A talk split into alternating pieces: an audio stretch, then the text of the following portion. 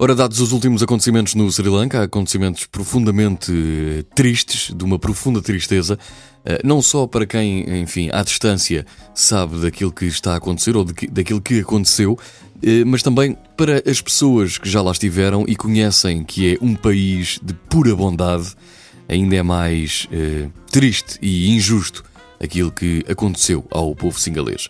E por isso, queria dedicar este diário de bordo à ilha do Sri Lanka, mais concretamente à bondade do Sri Lanka. E a bondade daquele povo está no próprio dia a dia, do taxista ao cozinheiro, do guia turístico ao empregado de mesa.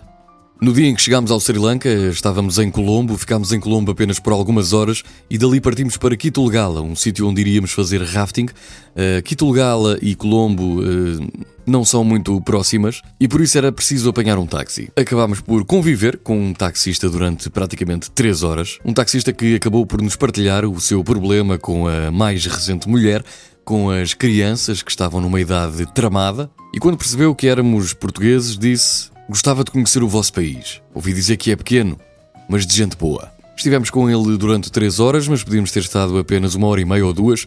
Eh, não fosse a sua bondade, lá está, para eh, nos deixar exatamente à porta do sítio onde queríamos, porque no fundo Quitulgal é uma zona muito uh, precária, digamos assim, e era difícil encontrar o destino. O homem não se importou, ficou connosco e garantiu que entrássemos em segurança. Mais tarde, em Midigama, estivemos num hostel onde iríamos estar apenas um dia, acabámos por ficar quatro, e toda esta decisão se baseia numa palavra: bondade. A bondade do Jay. O Jay era um homem de família, uh, dono do hostel, aquela família acabava por ser, uh, no fundo, a responsável por toda a dinâmica do alojamento. Era uma casa grande, uma casa de família. O Jay tinha a sua mulher, tinha os seus filhos, cozinhava para os hóspedes. Num dos muitos dias quentes do Sri Lanka, acabámos por ficar com algumas queimaduras nas costas, tal era a força do sol, que mais tarde haveriam de ser curadas pelo próprio Jay. Fomos com ele até ao jardim do hostel, pegou num pouco de aloe vera e derramou sobre as queimaduras. Milagrosamente, no dia seguinte estávamos impecáveis.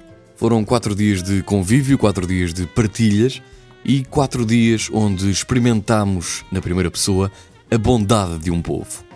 O Sri Lanka, para mim, é o Jay. O Sri Lanka é um país bom. Um país bom que não merece acontecimentos como os da Páscoa. Nenhum merece, ninguém merece. E para lá das sombras, para lá de tudo aquilo que é vil, para lá de tudo aquilo que é duvidoso, há luz, há bondade, há recomeço.